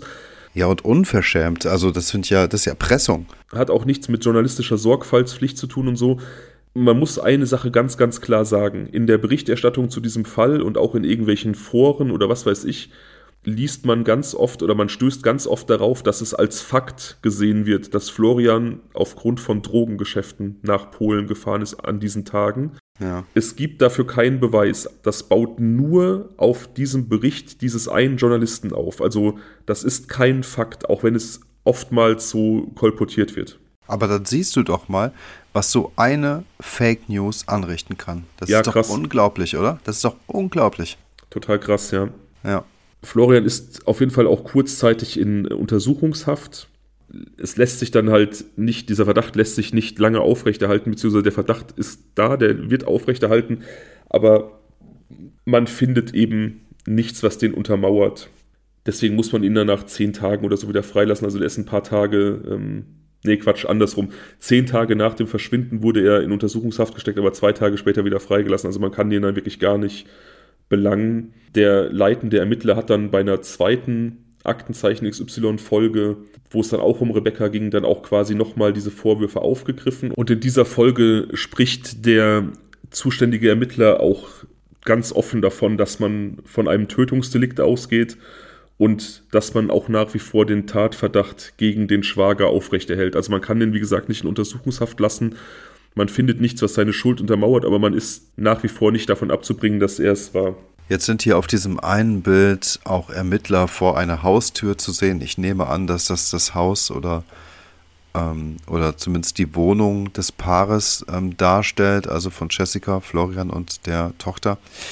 Exakt. Konnte man denn dort irgendwelche Hinweise finden, die möglicherweise auf eine Vergewaltigung gedeutet hätten?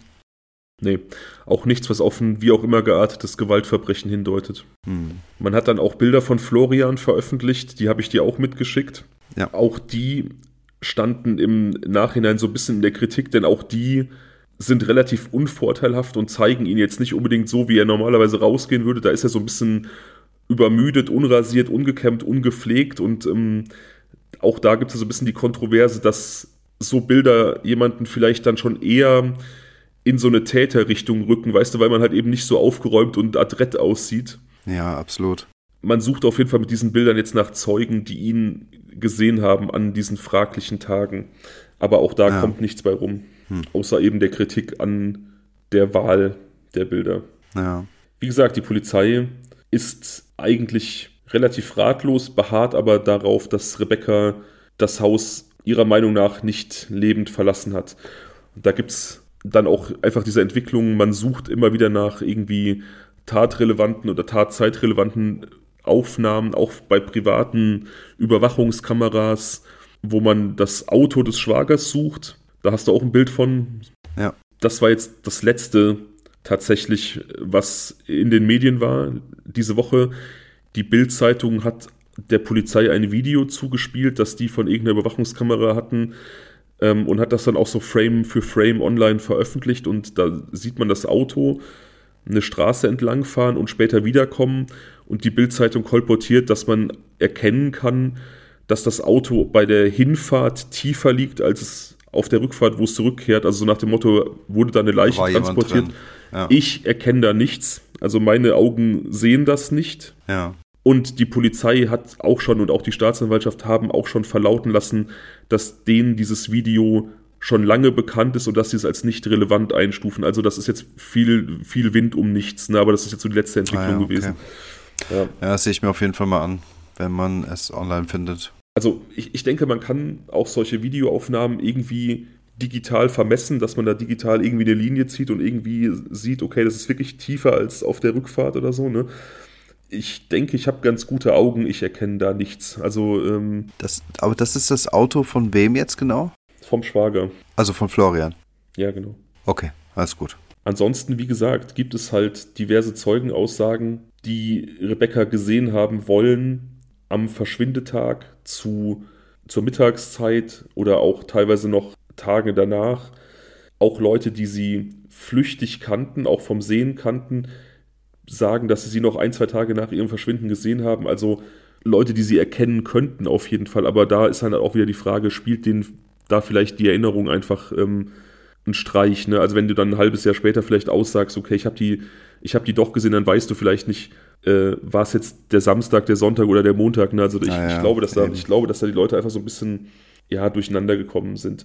Ja. Eine Frau sagte, dass sie sich ähm, relativ sicher ist, dass sie sie gesehen hat, weil sie Rebecca angelächelt hat, weil sie sie vom Sehen kannte und sie hat ist ihr entgegengekommen, hat diese Decke getragen und hat ihr ja. wohl hat ihr wohl nur einen wütenden Blick zu, also Rebecca hat soll ihr angeblich nur so einen bösen Blick zurückgeworfen haben und deswegen meinte die Zeugin, sie könne sich besonders gut an dieses an diesen Tag erinnern, an diesen Moment erinnern, aber auch hier muss man eben sagen, ohne jetzt was unterstellen zu wollen, es gibt leider auch gerade in solch prominenten Fällen immer wieder Menschen, die sich so ein bisschen wichtig machen wollen. Ne? Also ja, es, ist dann, es ist da, glaube ich, super schwer rauszufiltern, was ist eine valide Aussage und was ist einfach keine.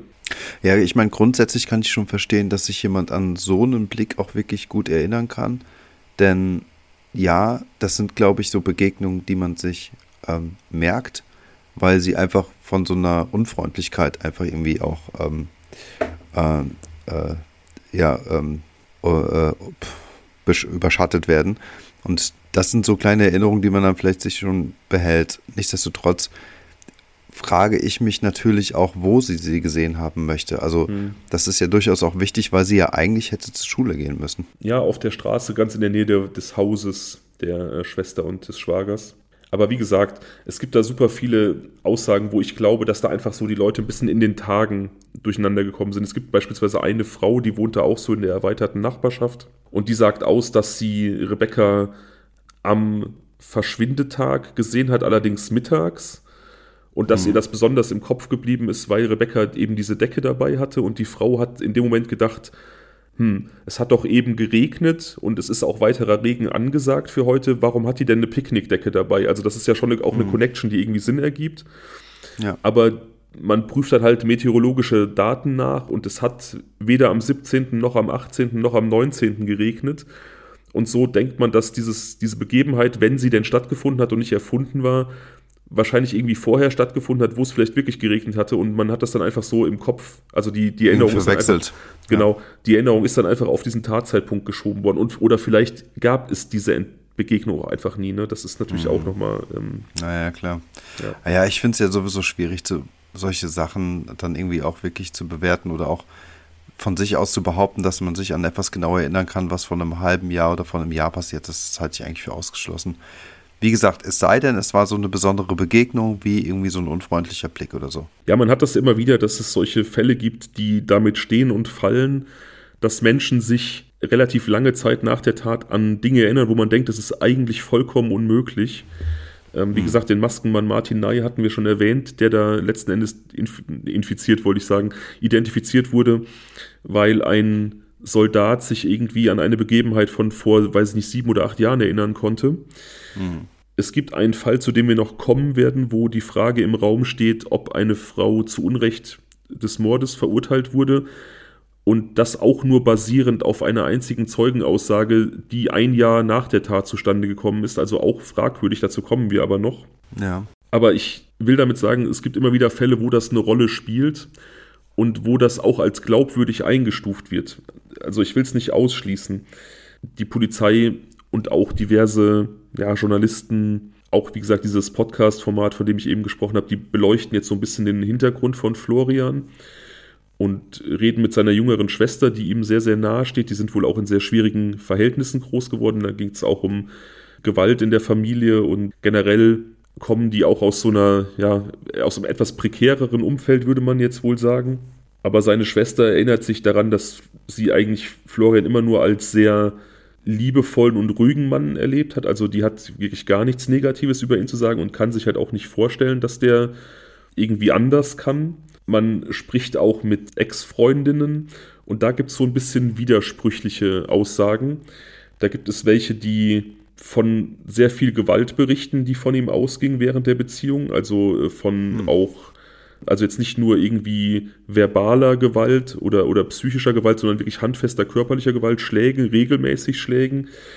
Und zwei seiner Ex-Freundinnen sagen auch, dass sie das quasi erduldet haben in der Beziehung, weil sie dachten, das sei normal in der Beziehung. Also die hatten jetzt kein derart ausgefeiltes, differenziertes Männer- und Beziehungsbild, dass die halt wussten, das geht so nicht. Ne? Oh, wie schrecklich. Und ja, das ist total schrecklich. Da haben wir ja neulich noch drüber gesprochen, dass es offensichtlich Menschen gibt, die ja, die so krude groß werden, dass selbst dieses Verständnis ihnen nicht gegeben ist, dass sie wirklich schlecht behandelt werden und das nicht normal ist, was ihnen passiert. Ne? Ja. Andere Ex-Partnerinnen oder Frauen, mit denen er mal was hatte, sagen allerdings aus, dass er total sanft ist und dass sie sich das gar nicht vorstellen können. Also das ist halt sehr, sehr widersprüchlich. Wie gesagt, es gibt welche, die von, von sehr großer Gewalt berichten. Und es gibt wohl auch so eine, so eine Episode, wo er auf einer Party beim Flaschendrehen dann auch zugegeben haben soll, dass er ähm, gerne mal hinlangt. Aber es gibt halt mhm. halt auch andere Zeugen, die sagen, dass er einfach so der liebste Mensch der Welt ist und sich das gar nicht vorstellen können. Das ist also sehr, sehr widersprüchlich. Seine Schwester allerdings sagt in einem Interview, dass sie tatsächlich davon ausgeht, dass diese Autobahnfahrt wirklich was mit Drogen zu tun gehabt hat, dass er das aber nicht auf eigene Faust gemacht hat, das traut sie ihm nicht zu, sondern dass er so als ja, Drogenkurier so, irgendwie ja. fungiert hat, ja. Das wäre auch noch eine, eine Variante, ja. Stimmt. Ja, aber auch da muss ich, muss ich sagen, selbst das würde man doch wahrscheinlich zugeben, wenn man des Mordes beschuldigt wird. Ne? Ich meine, die Frage, die nicht, ich nicht, nicht dann, Entschuldigung, wenn du denkst, okay, in dem Moment, wenn du der Polizei sagst, dass du als Drogenkurier unterwegs bist, ist es ja nur logisch, dass die Polizei fragen wird, für wen. Und es mag ja sein, dass Florian einfach Angst hatte, da jemanden zu verpfeifen, weil er einfach befürchtet hat, wie diese Person reagieren könnte. Okay, das ist ein sehr, sehr guter Punkt, ja. Das ist ein sehr guter Punkt. Aber er hätte zumindest sagen können, ich habe mit dem Mord nichts zu tun gehabt. Ich habe diese Autobahnfahrt unternommen ja, es ging darum, dass ich Drogen transportiert habe, Ende der Aussage. Ich sage nicht für wen, aber ja, das hat damit zu tun gehabt. Also er hätte ihnen schon irgendwas mhm. anbieten können. Und die Frage, die ich eben gestellt habe, bleibt bestehen. Was wiegt so schwer, dass man lieber den, den Schatten einer, einer Mordanklage auf sich lasten lässt, als einfach Klartext zu ja. reden? Ne? Ja, ja, ja. Es ist nicht, nicht begreiflich. Man kann es also sich nicht wirklich eine Sache ernsthaft vorstellen. Ja.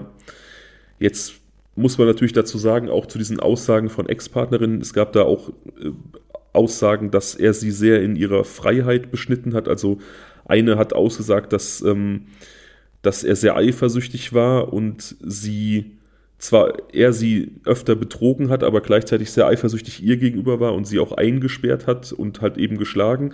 Aber da muss man jetzt natürlich auch sagen, dass Ex-Partner und Ex-Partnerinnen jetzt auch oft nicht unbedingt die äh, objektivste Quelle sind für Informationen über irgendjemanden. Ja, ja, also eben, eben, man weiß ja nie, wie die auseinandergegangen sind oder und auch was ne? das für Menschen also, sind. Ne? Also was ja, die vielleicht, was die vielleicht für Gründe haben. Das kann natürlich alles sein, aber wir dürfen das jetzt halt alles nicht als Fakt sehen. Das Problem, was wir halt haben, ist dass hier quasi zwei Bilder von einer Person gezeichnet werden von verschiedenen Leuten. Also einmal der eifersüchtige Tyrann tatsächlich in der Beziehung. Ne? Und da mhm. könnte man sich dann ja durchaus vorstellen, dass der da vielleicht irgendwie morgens motiviert von, weiß nicht, Restalkohol und äh, irgendwelchen Pornos, die er sich reingezogen hat, runtergeht und seine, seine ähm, Schwägerin missbrauchen möchte, ja?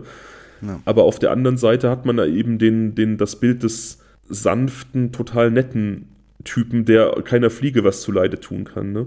Ja gut, vielleicht hat er einfach multiple Persönlichkeiten. Ne?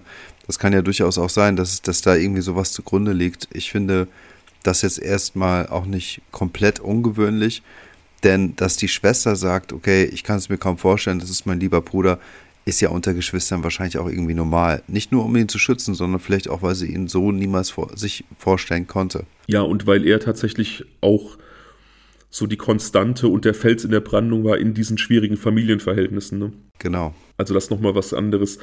Ja, aber wie gesagt, da sind wir so ein bisschen am Ende der Geschichte. Es gibt noch eine Episode, also erwähnenswert noch, wie gesagt, dass alle Zeugen, die Rebecca gesehen haben wollen, wo wir ja auch nicht wissen, wie valide diese Aussagen sind. Es wurde immer diese lila Decke erwähnt. Da ist jetzt die Frage, hat die vielleicht wirklich jemand gesehen oder kam das aufgrund dieser der Öffentlichkeitsverhandlung, weil da halt immer auf diese lila Decke auch hingedeutet wurde. Und tatsächlich wird eine lila Decke gefunden, einige Jahre Ach. später. Oh. Ja, eine, eine Frau geht spazieren in der Nähe von Aachen und findet, und findet in einem Waldstück eine lila Decke. Oh, wie unheimlich. Die komplett dieser Decke gleicht, die man eben in den Medien immer gesehen hat. Diese Frau kennt diese Decke, die hat das verfolgt ja. Und die denkt jetzt natürlich direkt an Rebecca Reusch. Mhm. Sie redet mit ihrem Vater, fragt, was, was sie tun soll. Und der Vater ist ehemaliger Polizist, war wohl auch in der Mordkommission. Der sagt natürlich direkt, ja, ähm, sichern und irgendwie der, der Polizei Bescheid sagen, eine Plastiktüte ja. irgendwie einpacken, keine Ahnung. Ja. Man informiert dann auch die Behörden, die tun das aber ab, also die sind nicht interessiert und als man dann später nochmal nach dieser Decke gucken will, ist die halt verschwunden. Also die, sie, sie ist einfach nicht mehr im Wald oder wo, genau, wo sie sie gefunden hat. Richtig, ja. Hat sie irgendeiner mitgenommen? Muss, ja. Gibt's auch nicht. Und jetzt können wir uns halt fleißig an Spekulieren begeben. Man hat halt nichts, ne? Man hat halt, also dass, dass sie das Haus verlassen halt, ist halt genauso wahrscheinlich, wie dass sie es nicht verlassen hat. Man hat halt für beides keine Hinweise. Es hat sie halt niemand valide gesehen beim Verlassen des Hauses. Das letzte Lebenszeichen können wir halt sagen, dass Außenstehende empfangen haben, ist dieses Snapchat-Bild so um Viertel vor acht etwa. Da wissen wir, dass es ihr so gegen, also zwischen sieben und Viertel vor acht, dass sie da auf jeden Fall gesund und munter gewesen sein muss. Und was danach passiert ist, wissen wir eben nicht. Ich persönlich hatte immer so ein bisschen das, das Bild oder mir hat sich immer so aufgedrängt am Anfang, als ich von diesem Fall gehört habe und nicht so tief eingestiegen bin. Da dachte ich immer, wer sagt denn, dass die Schwestern nicht mitbeteiligt waren? Das ist auch so eine Theorie, die immer rumgegeistert ist. Vielleicht kam es zum Streit zwischen den Schwestern und irgendwas, ja. ist, und irgendwas ist passiert und vielleicht auch im Kontext mit Florian, der ja so eine sehr kontrollierende Ader offensichtlich seinen Freundinnen gegenüber hatte, dass, dass da irgendwas passiert ist und man sich deswegen gegenseitig den Rücken deckt. Aber ja, wir erinnern uns, dass die Schwester um sieben das Haus verlassen hat, um ihr Kind in den Kindergarten zu bringen und das letzte Lebenszeichen von Rebecca eben so, ja, Viertel vor acht gewesen ist. Also mhm. können wir die Schwester, glaube ich, weitestgehend ausschließen. Ja, das denke ich wohl auch. Allein schon, weil diese Zeit, also ich weiß ja nicht, wie weit die Kita da entfernt war, aber die Ankunftszeiten der Kita, äh, die Ankunftszeit an ihrem Arbeitsplatz, das wird ja irgendwo auch alles wahrscheinlich mehr oder minder registriert worden sein oder es wird andere Menschen gegeben haben, also in der Kita auf jeden Fall, die ähm, das einigermaßen bestätigen können. Also von daher hat sie dann auch ein Alibi, würde ich sagen.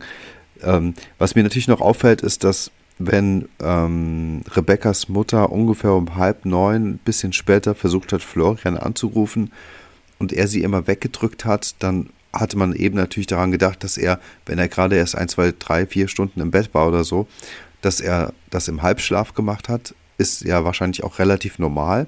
Nichtsdestotrotz könnte das natürlich auch genau während der Tat geschehen sein. Denn um Viertel vor acht gab es diesen letzten äh, Hinweis durch das Snapchat-Bild. Eine Dreiviertelstunde später dann eben diese versuchten Anrufe und er drückt sie immer weg. Also möglicherweise ist das auch der Tatzeitpunkt. Nichtsdestotrotz halte ich dieses Bild von einem, von einem Koch, der das perfekte Verbrechen begeht und es irgendwie schafft, keine Spuren zu hinterlassen und eine Leiche loszuwerden. Und ich nehme jetzt auch mal an, dass, im, dass es im Auto keine Spuren von, von Rebecca gibt. Das halte ich doch auch irgendwie für unwahrscheinlich. unwahrscheinlich, du? ja. Also, das ist dann so eine, so eine Glückssache. Ne? Ich glaube, dass das perfekte Verbrechen ganz, ganz schwer planbar ist, aber ich glaube, dass es durch Zufall begangen werden kann. Weil der Zufall dir irgendwie hilft, weil, weil du vielleicht einen Ablageort wählst, auf den keiner kommt und weil die Polizei vielleicht dann doch nicht richtig gut ermittelt, also zwar motiviert, aber vielleicht irgendwelche Ermittlungswege ungenutzt lässt, die vielleicht Klarheit bringen könnten, ne? Und du vielleicht einfach in manchen Aspekten noch einfach Glück hast. Ich halte es aber auch erstmal für unwahrscheinlich, dass er das perfekte Verbrechen begangen hat tatsächlich. Dieses Wegdrücken der Mutter könnte auch einfach damit zu tun haben, dass er da gerade mit seinem Pornokonsum beschäftigt war ne, und, wie soll ich sagen, sein eigenes Süppchen gekocht hat und dann nicht mit Schwiegermama telefonieren wollte. Ne? Ja, ja, klar. Auch das ist möglich. Es gibt da viele Gründe, ne? oder dass er einfach an diesem Morgen keine Lust auf Telefon hatte, weil er vielleicht noch irgendwie einen Schädel hatte vom Vorabend. Ne? Das Problem ist halt auch einfach, dass sich die Beteiligten sehr unzureichend, zumindest öffentlich äußern. Also er hat einfach nur diese, diese, diese Lüge von diesem, von diesem Morgen erzählt, dass er geschlafen hat und hat nicht erzählt, wo, wo, was seine Autofahrten da zu bedeuten hatten. Hat er offensichtlich seinem Schwiegervater erzählt, der kommt aber auch nicht raus mit der Sprache. Und ja, dann haben wir dieses, diese Drogenstory, die ja nur auf diesen einen Journalisten zurückgeht und auf die, auf die Aussage der Schwester, sie könne sich das vorstellen. Ne? Aber das ist alles sehr, du siehst schon, es ist alles relativ substanzlos. Wir haben eigentlich ja. nur den Fakt, dass ein Mädchen eben seit einigen Jahren spurlos verschwunden ist. Wir haben den Fakt, dass er vermutlich alleine mit ihrem Haus war als letzter und das war es halt. Ne? Und eben das nachweislich letzte Lebenszeichen um Viertel vor neun, äh, Viertel vor acht. Tja, es ist alles kaum zu glauben, ne? Das Ganze ist jetzt fünf Jahre alt, es hat sich also jetzt vor wenigen Tagen gejährt und ich finde es halt verrückt, dass ein Mädchen einfach so spurlos verschwinden kann und nichts passiert. Also mit Ausnahme dieser, ähm, dieser Situation, dass die Frau in Aachen glaubt, die Decke gefunden zu haben. Es ist doch einfach paradox. Ich meine, was ist das, was ist das Alternativszenario, dass, dass sie irgendjemand entführt hat oder was? Ne? Da kann ja alles möglich passiert sein. Sie hätte halt auch weggelaufen sein können, aber darauf deutet erstmal so nichts hin. Ne? Hm. Keine Ahnung, vielleicht auch deswegen dieses Band-Shirt, dass sie da irgendwie so wie so, wie so Hardcore-Fans in den 70er Jahren irgendwelchen Rockbands hinterhergereist sind, das jetzt mit ihrer Lieblingsband machen wollte, aber es deutet halt erstmal nichts darauf hin. Ja, an sowas habe ich auch schon gedacht. Ja, und was ich so gruselig finde, ist, oder was mich eigentlich davon überzeugt, dass sie entweder das Haus nicht verlassen hat oder nicht sehr weit gekommen ist außerhalb des Hauses, also da vielleicht irgendwo entführt wurde. Wenn sie sich noch längere Zeit in der Stadt bewegt hätte, dann wäre sie unweigerlich mal von irgendwas gefilmt worden. Also man hätte sie irgendwo in irgendeinem Filmmaterial entdecken können. Öffentliche Verkehrsmittel sind videoüberwacht, ähm, öffentliche Plätze oft. Es gibt super viele private Kameras irgendwo. Ne? Die wäre wahrscheinlich irgendwo aufgetaucht. Jetzt ist natürlich der Bezirk, wo sie verschwunden ist, so ein bisschen Außenbezirk. Da ist ja. die Auslastung von irgendwelchen Sicherheitskameras nicht so stark wie jetzt am Alexanderplatz beispielsweise. Ne? Aber ich glaube, die wäre irgendwo erfasst worden, wenn sie da länger unterwegs gewesen wäre. Deswegen glaube ich, dass sie ja tatsächlich entweder das Haus nicht verlassen hat oder eben relativ unmittelbar nach Verlassen des Hauses irgendwo verschwunden ist. Ja. Weißt du vielleicht, ob Florians Auto in der Garage stand? Denn das ist ja nochmal so ein Punkt, dass sollte er es gewesen sein und sollte es dort eine Tat im Haus gegeben haben, dann ähm, ist es ja auch so, dass er die Leiche irgendwann auch ins Auto ähm, geschleppt haben muss und das macht man ja vielleicht auch nicht so am helllichten Tag. Ich sehe, am Haus ist eine Garage und da scheint, scheint es einen Durchgang zu geben vom Haus in die Garage rein. Also möglich ist es hier in diesem Setting, so wie ich das sehe, schon, dass er mit dem Auto zumindest reingefahren sein könnte, um dann eben die, äh, die ähm, Leiche dort äh, darin zu platzieren. Kann sein, ja. Ich weiß nicht, wo das Auto stand, aber das kann er natürlich auch dann in die Garage gefahren haben, bevor er die Leiche dann reingebracht hat. Also er, ist, er muss ja nicht mit der Leiche das Haus verlassen haben, ne? Nee. Aber auch wenn man, wenn er damit rausgegangen wäre, so eine ähm, zierliche 15-Jährige ist halt auch mal schnell in so eine lila Wolldecke eingerollt, die dann halt auch verschwunden wäre. Und die ist halt nun mal auch verschwunden. Und vielleicht ist die verschwunden, weil darin die Leiche eingerollt wurde. Ne? Naja. Und nicht, weil, weil sie die irgendwie mitnehmen wollte, um da irgendwas mitzumachen. Weil ganz klar, die wird äh, im Februar wird die kein Picknick geplant haben. Das ist, da spielt das Wetter halt einfach nicht mit, ne? Wofür hätte die diese Decke mitnehmen sollen? Ja, außer vielleicht, wie gesagt, für so eine Fotosession. Und hätte man jetzt beispielsweise, du hast jetzt von dem Auto gesprochen, hat man da Spuren von Rebecca gefunden? Soweit ich weiß, nicht, nein. Aber ich weiß nicht, ob man nicht zum Beispiel Fasern der Decke gefunden hat. Und das wiederum wäre ja erklärbar gewesen, denn die Decke gehörte halt Jessica und, und Florian. Und man hätte ja sagen können, ja, die Fasern kommen daher, weil wir die Decke ab und zu dabei hatten. Und wenn dann da die Leiche drin war, dann findest du halt keine Spur von Rebecca, aber die Fasern der Decke, ne? Naja, klar.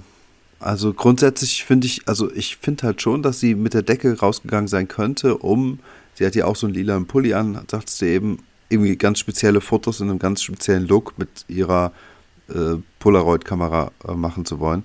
Aber nichtsdestotrotz ist es dann doch paradox, dass ein junger Mensch, der sich komplett in dieser digitalen Welt begibt und äh, ähm, dort eben auch komplett inszeniert, wir haben ja vorhin darüber gesprochen, dass die Bilder, dieses erste Fahndungsbild sehr stark nachbearbeitet wurde, möglicherweise mit irgendwelchen Filtern, sehr stark geschminkt war, die Augen waren irgendwie anders und so. Und ähm, sie snapchattet noch schnell ein Bild von sich vor der, bevor sie das Haus verlässt oder war noch immer im Flur und geht aber dann raus, um ein Polaroid-Bild zu machen. Das ist doch irgendwie seltsam. Das passt auch nicht ganz zusammen. Das ist ja das genaue Gegenteil von digital. Das ist super analog. Warum das Ganze? Das ist so die Frage, die ich da irgendwie auch noch habe. Ich weiß nicht, weil es wieder so einen coolen Retro-Charme hat. Das war ja mal eine Zeit lang auch total in wieder, diese, diese, diese Polaroid-Kameras. Das war, glaube ich, so auch der Zeitraum, wo die halt wieder zurückkamen und die kamen dann in so, so klobigen Gehäusen mit so bunten und knalligen Farben und viele fanden das auch cool. Ja, ja, ich kenne die.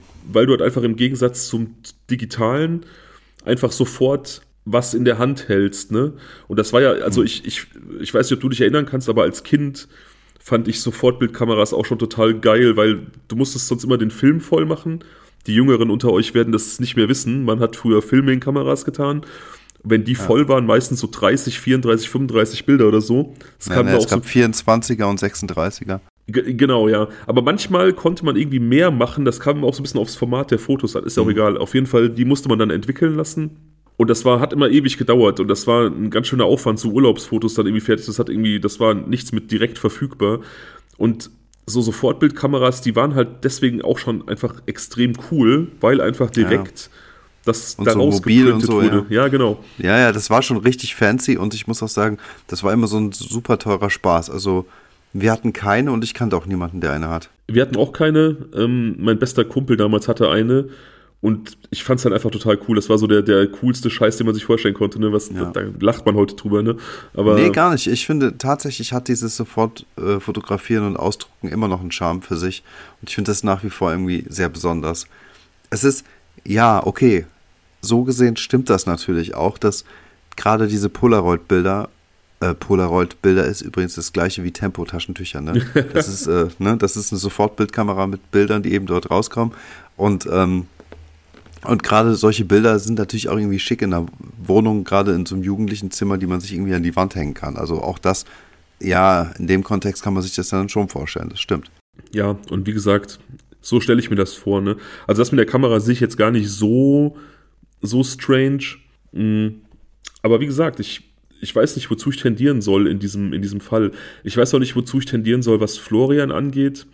Da ist für mich eigentlich alles offen und alles möglich. Zumal, wie gesagt, es auch diese, diese miteinander im Konflikt stehenden ähm, Aussagen zu seinem Charakter einfach gibt. Ne? Und das, mhm. die müssen ja gar nicht, die müssen ja auch gar nicht miteinander im Konflikt stehen. Es kann ja auch sein, ähm, dass er einfach in verschiedenen Lebensphasen einfach ein verschiedenes Verhalten an den Tag gelegt hat. Ne? Das, ähm, ja, klar, klar.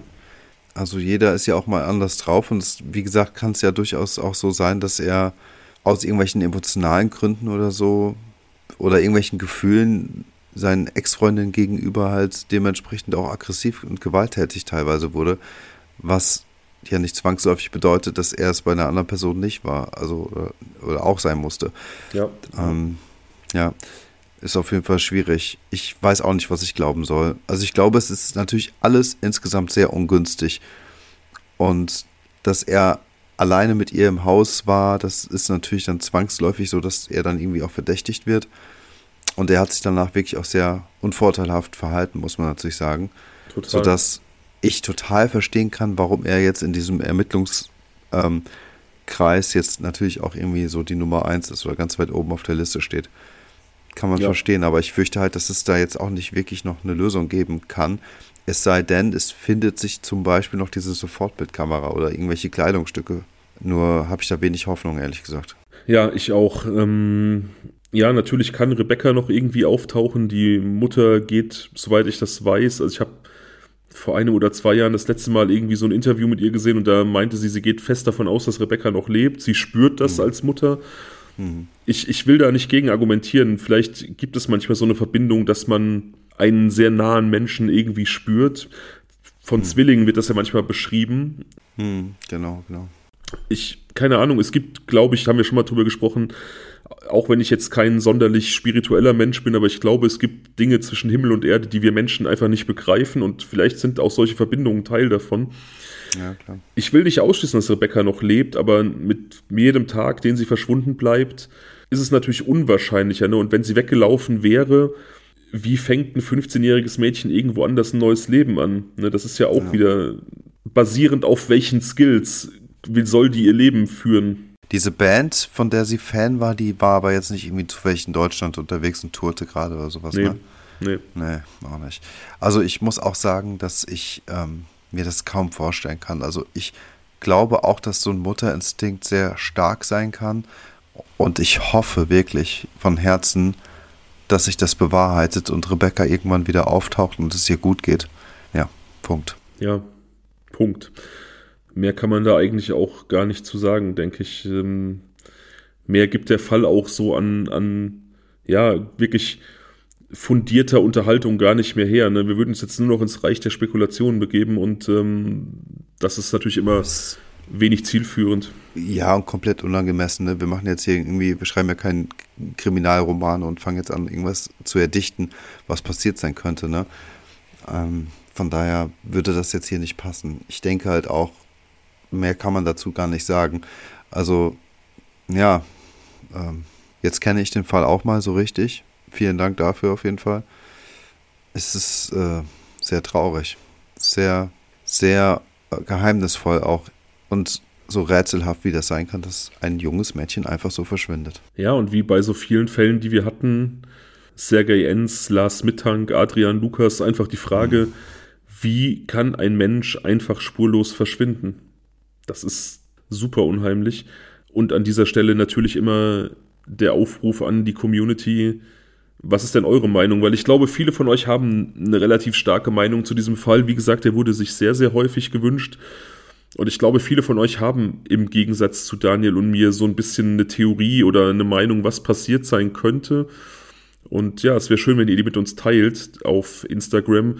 Entweder unter dem Post zum Fall oder eben als äh, PN, dass wir so ein bisschen in Austausch treten können.